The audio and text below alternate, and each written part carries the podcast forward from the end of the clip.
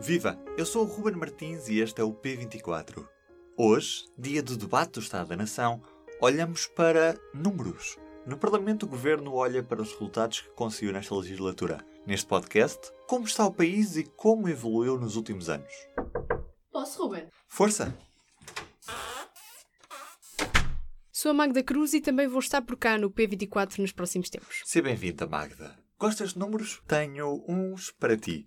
Olhamos para o Pordata, que compila dados do Instituto Nacional de Estatística, e olhamos para um país, um Portugal com mais oliveiras e turistas e com menos desempregados.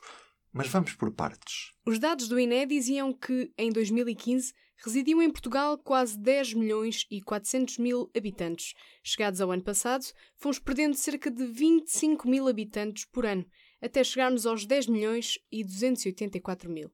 Somos cada vez menos.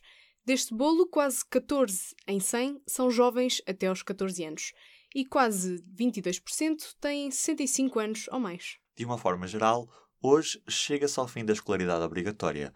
Em 2015, quase 14 em cada 100 jovens entre os 18 e os 24 anos desistiam de estudar e não completavam o 12 ano. Quatro anos depois, o número é um pouco mais animador. Não chegam aos 12. O número mais baixo de sempre, num dos principais objetivos para a atual legislatura, garantiu ao governo. A investigadora do ISCTE, Maria Alves, disse ao público que era possível chegar aos 10% até 2020. Como? Com mais flexibilidade curricular e autonomia das escolas. No ensino superior, esta legislatura foi de recuperação no número de inscritos para os valores pré-crise. O ano passado inscreveram-se nas universidades e politécnicos 122 mil alunos pela primeira vez.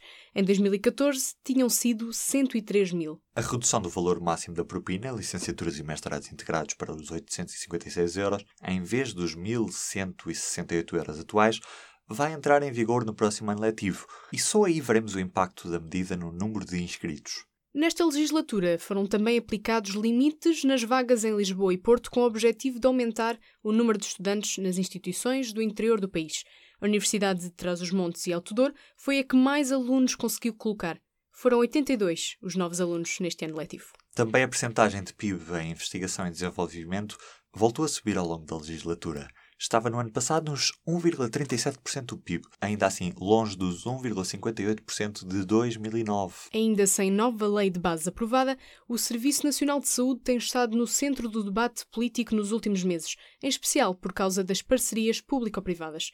As notícias dão conta da falta de profissionais nos serviços, sucessivas greves e longas listas de espera. Nesta segunda-feira, o público dava conta de um relatório coordenado por Pais Mamed e Adão e Silva do ISCTE, que na área da saúde sugeria o alargamento da ADSE a todos os portugueses. Iniciativa Liberal, CDS-PP e Aliança defendem-no publicamente. Em média, o SNS gastava por habitante 979 euros em 2017, mais 65 euros per capita do que há em 2015. Ainda assim, o valor é mais baixo do que os 1.021 euros gastos por habitante em 2010. Já a DSE gastou em 2017 por beneficiário 462 euros. E desde 2014 que o número de pessoas que contribuem para a Segurança Social não para de aumentar. De 4 milhões e 169 mil indivíduos, passamos para 4 milhões e 514 mil. Há, portanto, mais pessoas a trabalhar e a descontar.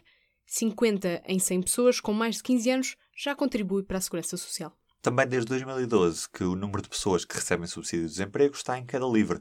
Depois de um período onde quase 400 mil pessoas recebiam este apoio, no ano passado o número fixou-se nas 171 mil. O desemprego que ficou nos 7% o ano passado. Já o cenário macroeconómico do PS, apresentado antes das legislativas de 2015, previa uma taxa de desemprego de 7,4% este ano. Ainda assim, 1 milhão e 300 mil portugueses levam para casa salários inferiores aos 1000 euros por mês. A subir está o valor do metro quadrado das casas. Em Lisboa, o valor passou dos 3 mil euros o metro quadrado ano passado, um crescimento de 23,5% em relação ao ano de 2017. No Porto, o crescimento foi semelhante. A pressionar o preço das casas está o Airbnb. O alojamento local tem crescido e Portugal é já o décimo maior mercado para a empresa, empatado com a Alemanha e a China. Hotéis, pensões, salagens, pousadas, apartamentos. Falamos de turismo. E desde 1999, o total de alojamentos turísticos só baixou em dois anos. A palavra turismo repete-se muitas vezes no programa do atual governo, quase tantas vezes como as que vemos o tema na televisão. Em 2015 havia mais de 4 mil alojamentos turísticos, em 2017 eram quase 6 mil. E que riqueza é que isto gera? Número impressionante. O setor do turismo representa perto de 15% do PIB. O PIB tem crescido e é isso também que tem feito a dívida pública em percentagem de PIB cair. É que os crescimentos têm sido superiores a 1,8 ao ano. Para este ano, o governo prevê um crescimento do PIB em 2,2%. Já a dívida pública caiu dos 129,2% do PIB em 2016 para os 121,5% em 2018.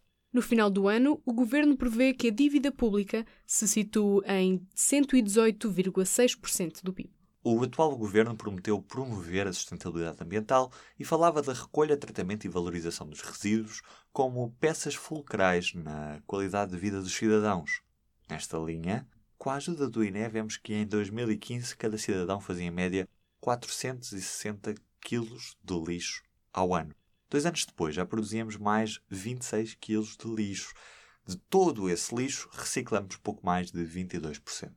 Está também em crescimento o número de carros que circulam nas estradas. Só no ano 2017 circulavam por cá mais de 5 milhões de carros.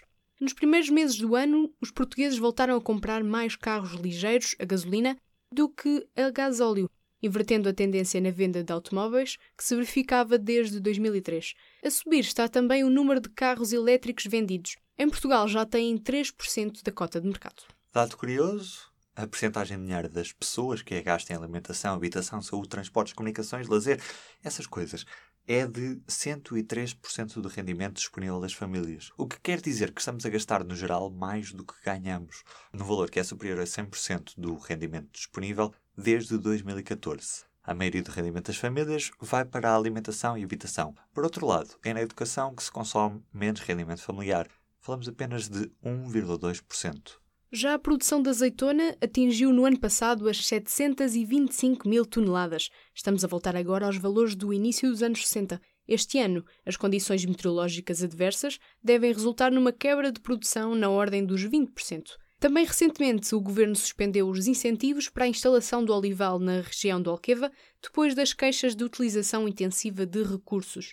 Portugal é o quarto país da União Europeia com maior área de oliveiras, logo depois de Espanha, Itália e Grécia.